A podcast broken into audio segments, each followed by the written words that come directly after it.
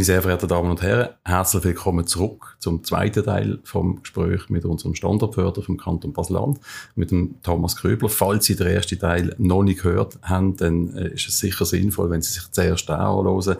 Und äh, wir fahren jetzt weiter, Thomas, mit dem zweiten Teil von unserem Gespräch.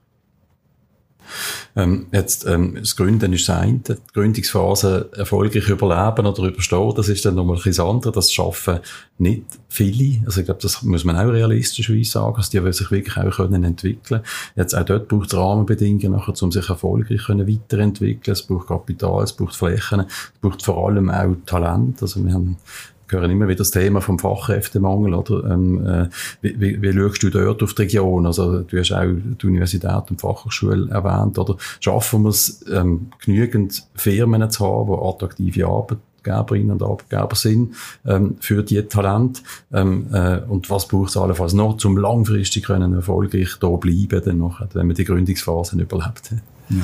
Also ganz wichtig ist tatsächlich ähm, die Gründungsphasen überleben. Wir haben ja doch eine relativ hohe Ausfallquote, so gesamtschweizerisch. Und wir sehen jetzt, dass Firmen, die beraten werden, äh, früher in diesem Prozess eben über solche Business Packs, wie wir, wie wir sie haben, äh, dass die deutlich höhere Überlebenschancen haben. Also das heißt, das ist mal wichtig. Und wenn sie dann mal etabliert sind, sind eigentlich die gleichen Fragestellungen wie bei den, bei den älteren, arrivierten Unternehmungen. Du hast eigentlich die wichtigen Faktoren äh, genannt. Es braucht Areal und Flächen, wo sie reinwachsen können. Oftmals beginnt ein Start-up, ein Unternehmen mit einer kleinen Fläche, in einem Labor vielleicht, in einem, in einem kleinen Arbeitsplatz. Es ist wichtig, dass man für die ähm, flächenmäßig kleinen oder geringen Bedürfnismöglichkeiten bieten und dass man das Kleid können sich entwickeln Das heißt, wenn die Unternehmung wächst, äh, Leute einstellt, dass man, dass die können expandieren und nicht müssen den Standort verlieren. Also das heißt, so flexible Infrastrukturen sind sehr wichtig. Ähm, ähm, dann brauchen wir Finanzierung, auch da wieder braucht dann plötzlich eine Wachstumsfinanzierung, nicht nur eine Gründungsfinanzierung.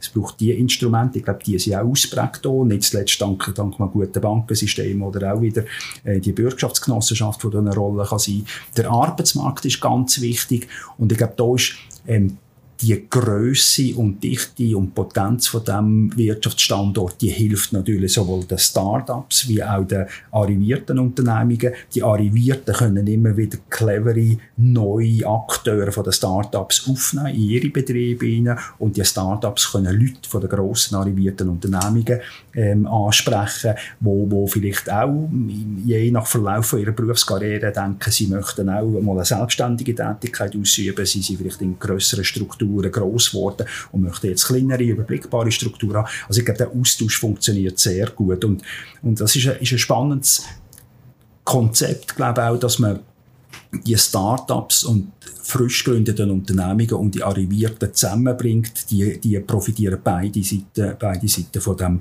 Austausch. Und dann natürlich gibt es die generellen wirtschaftspolitischen Rahmenbedingungen. Wir hoffen dann, nach, dass nach ein paar Jahren die Firmen ähm, hoch attraktiv, erfolgreich sind. Äh, dann braucht es ein anständiges Steuersystem, wo man, wo man dann denken, dass man, dass man äh, der Kanton äh, auch entsprechend kann profitieren und Unternehmungen ähm, äh, eine gute steuerliche Umgebung vorfinden. Also, sind eigentlich die Faktoren, die, die wichtig sind, neben Erreichbarkeit und, und, und all das, was einen Wirtschaftsstandort attraktiv ja. Klar. Also eben, du sprichst unter anderem natürlich auch ein bisschen einen von den kritischen Faktoren an, wie Kantonsfinanzen per se, oder? Wo man, wo man sicher, wenn man, wenn man von außen auf die Region schaut, sieht, dann haben wir wahrscheinlich, äh, Nachholbedarf, und wo ich weiss, dass äh, das Regierungsteam und der Finanzdirektor extrem intensiv daran arbeiten, äh, und wo dann am Schluss wieder auf die Standortattraktivität einzahlt, aber die Finanzen werden sich auch verbessern, wenn wir möglichst viele attraktive und, und äh, potente Firmen da können ansehen. Ganz genau, also so bei den Benchmarks, die wir schon angesprochen haben, ähm, eigentlich ein von den Negativpunkt ist das Kostenumfeld und, und die, die finanzielle Situation. Das Kostenumfeld ist auf der einen Seite ein gewisser Spiegel auch von der, von der, von der Wirtschaftskraft. Also die Zahlungsfähigkeit ist hoch, der, der Platz ist knapp ähm, und, und durch das teuer, die Arbeitskräfte sind knapp und teuer. Aber wir haben natürlich auch im ganzen Bereich Gebühren, hat, da haben wir einiges zu Da haben wir einen, speziellen Fokus drauf. Schauen, wie sieht eigentlich unsere Gebührensituation aus? Äh, haben wir Handlungsbedarf? Und da gehen wir davon aus und wo können wir das umsetzen? Und, und zum anderen ist es natürlich auf der steuerlichen Seite, da glaube ich, hat äh, die Regierung Regierung oder hat der Kanton Basel-Landschaft insgesamt mit der SV 17, Steuerreform 17, ähm, hat, äh, haben wir unser unsere Situation steuerlich deutlich attraktiver gestalten Das zeigen auch alle Vergleiche. Ähm, jetzt gibt es neue Herausforderungen bei den grösseren Unternehmungen.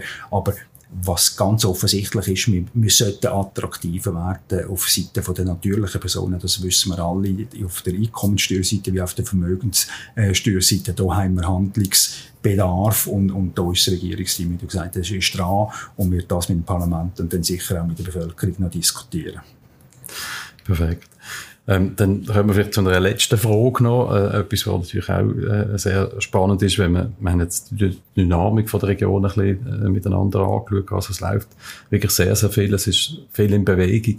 Ähm, wenn jetzt der Standortförderer zehn Jahre führen schaut, ähm, wo ist die Region in zehn Jahren?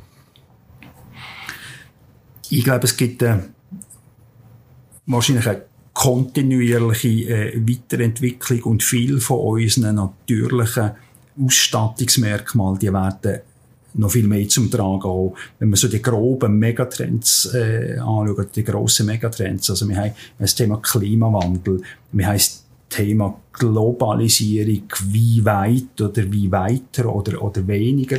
Ähm, wir haben das Thema Erreichbarkeit, wir haben das Thema Fachkräftemangel, alles Aspekte, die du angesprochen hast. Und ich glaube, wir haben hier sehr viel zu bieten. Also die Frage vom Klimawandel, wie gehen wir auch mit, mit den natürlichen Ressourcen um. Da hat das Baselbiet natürlich aufgrund von der Topografie und Geografie sehr viel zu bieten.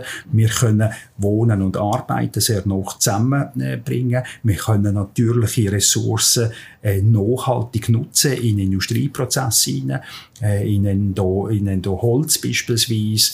Wir können unsere Vorzüge, die wir haben, im ländlichen Raum einbringen als Wohnort, aber vielleicht auch als dezentralen Arbeitsort ähm, wo, wo, wo kreative Köpfe sich äh, können finden und treffen. Also ich sehe durchaus sehr viele Chancen, gerade im ländlichen Raum, nicht Grossansiedlungen von irgendwoher, sondern von innen auf ähm, eigentlich so Gründungsdynamik zu entwickeln, der Innovationsgeist, den wir in all unseren Baselbieter Täler eigentlich immer haben, historisch, die DNA ist vorhanden, ich glaube, die kann revitalisiert werden und die existiert und das wird zum Zug kommen.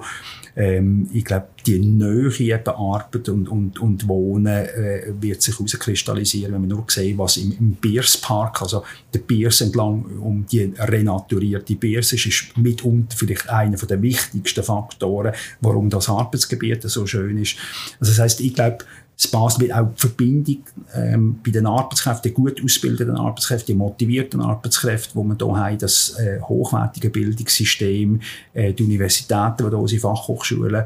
Ähm, ich glaube, das wird alles dazu führen, dass die Aspekte gerade im Baselbiet sehr ausgesprochen gut können, können entwickelt werden. Also ich glaube, ähm, die herausfordernden Rahmenbedingungen oder die grossen Herausforderungen, die wir haben, auch geopolitisch, die führen dazu, dass die Assets oder die Stärken, die wir haben im Baselbiet, eher mehr zum Tragen kommen als weniger. Und, und deswegen bin ich sehr, sehr zuversichtlich, dass wir da eine, eine gute, aktive und, und starke Rolle können spielen in der Zukunft von der Wirtschafts- und Gesellschaftsentwicklung in der Nordwestschweiz, in der Schweiz äh, und darüber hinaus. Perfekt. Also sehr äh, ein optimistisches Zukunftsbild. Da möchte ich nichts mehr dazu anfügen, weil ich sehe das sehr, sehr ähnlich. Und das ist etwas, was uns, glaube beide in unseren Funktionen auch beführt, oder, äh, warum wir unseren Job so gerne machen. Das ist toll. Dankeschön vielmals, Thomas. Jetzt weiss ich, du hast auch noch eine Frage für mich mitgebracht. Äh, vielleicht mehr als eine. Jetzt sind wir ja. gespannt, was du möchtest. Also danke dir auch für das äh, spannende Gespräch. Ähm, ich habe aus einer Frage zwei gemacht und jetzt ganz zum Schluss ähm, ist eigentlich eine Art noch eine dritte dazugekommen. Also vielleicht das erste Mal so am, am kurzen Ende. Was, wie schätzt du die aktuelle Verfassung von der Basel-Bieter Wirtschaft ein? Äh, Lieferverzögerung, Rohstoffpreissteigerungen. Ähm, wie, wie schätzt du das ein? Ja, es ist äh, ein sehr heterogenes Bild, das wir antreffen äh, im Moment. Also, äh, man muss das eigentlich fast von Branche zu Branche anschauen. Ähm, es gibt Branchen, die gehen fast durch die Decke. Äh, du hast vorher auch äh, erwähnt, ähm, ich sage jetzt, die, die nachhaltige Entwicklung von der Region, wenn man das sehr stark konkretisiert äh, auf Branchen, dann hat das einen Impact auf Transport, aber vor allem natürlich auf Bau- und Immobilienbranche. Und äh, gerade in der letzteren hat es einen Wahnsinnsboom im Moment, wo, wo, wo wir feststellen, im Bereich von oder nachhaltige Sanierung von Objekten, sei es das Industrieobjekt, sei das vor allem aber auch Wohnobjekt. Ähm, dort wissen wir, dass die KMUs, die in diesem Bereich tätig sind, die kommen nicht mehr nach im Moment ähm, mit, mit Aufträgen. Äh, haben natürlich durch das auch die Chance, weil die Nachfrage gestiegen äh, ist, äh, auch über die Preise mehr Geld können zu verdienen. Das ist ja auch korrekt grundsätzlich, das finde ich völlig in Ordnung. Ähm, und dort sehen wir also wirklich fast einen Boom äh, in diesem Bereich. Innen, oder? Ähm, dann hat es natürlich Liefer Lieferketten-Themen, die Interbau- und Immobilienbranche auch zum Tragen kommen. Das ist dann wieder auf der anderen Seite.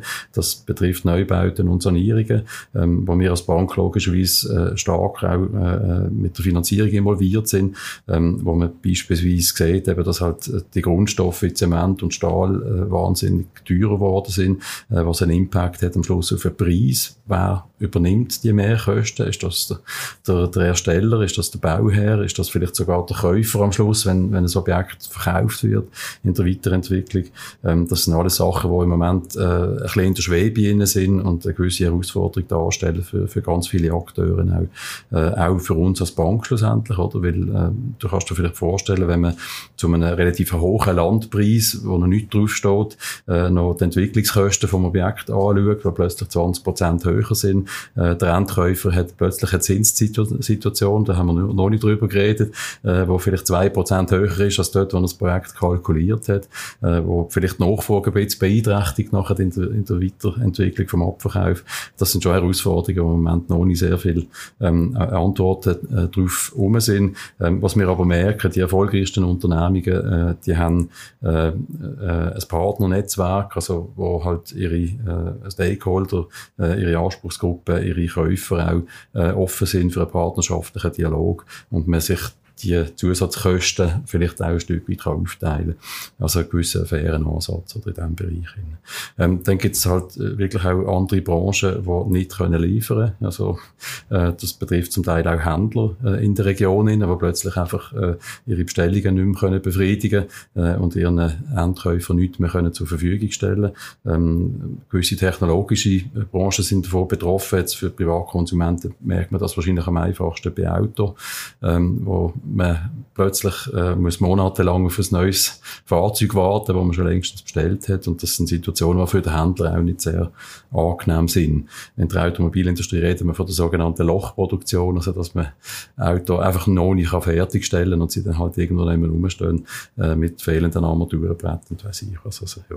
Jetzt wieder zurück auf die äh, lokale Wirtschaft dort drin, drin zu schauen, denke ich, ist es nicht äh, so eine schlechte Situation im Moment, wo wir sehen, viele Chancen, äh, wo viele Unternehmungen auch davon können profitieren.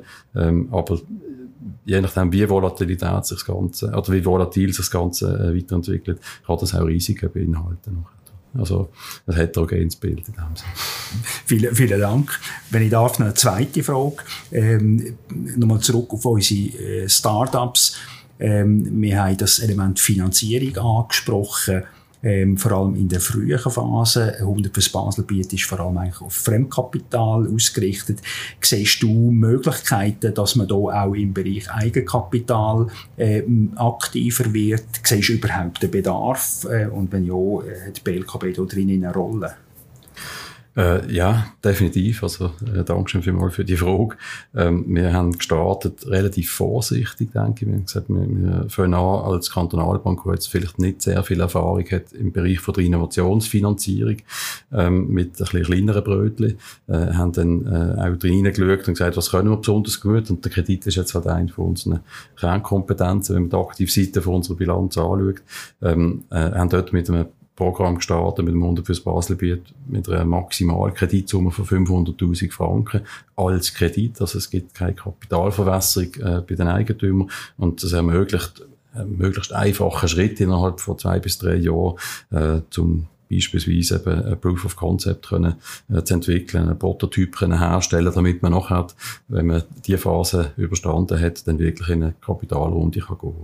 Jetzt in diesen drei Jahren haben wir auch dank der Mitwirkung vom Advisory Board viel Erfahrung können sammeln, haben äh, doch äh, eine schöne Menge jetzt an, an Startups in diesem Programm drin und überlegen uns jetzt, wie können wir das Programm weiterentwickeln, ähm, vielleicht ein bisschen höhere Kapitalanteile können reinzubringen, das möchten wir aber nicht allein machen, machen. Also wir wollen auch in die Eigenkapitalfinanzierung reingehen, möchten dort aber vielleicht im Sinne von einem Co-Investment, wie man das heute so schön sagt, ähm, einen Teil vom Kapital können ermöglichen, suchen aber dort über ein Netzwerk, wo wir noch werden vorstellen, auch weitere Investoren, also Unternehmerinnen und Unternehmer in der Region, die diesen Gedanken mit uns teilen, für die Region etwas können zurückzugeben und sich da vielleicht auch mit Risikokapital können, äh, drin reinzubringen. Also das wird der nächste Schritt sein. Ähm, Brötchen werden vielleicht zum Brot. Äh, ich rede jetzt vielleicht von einem Pfünderli oder so.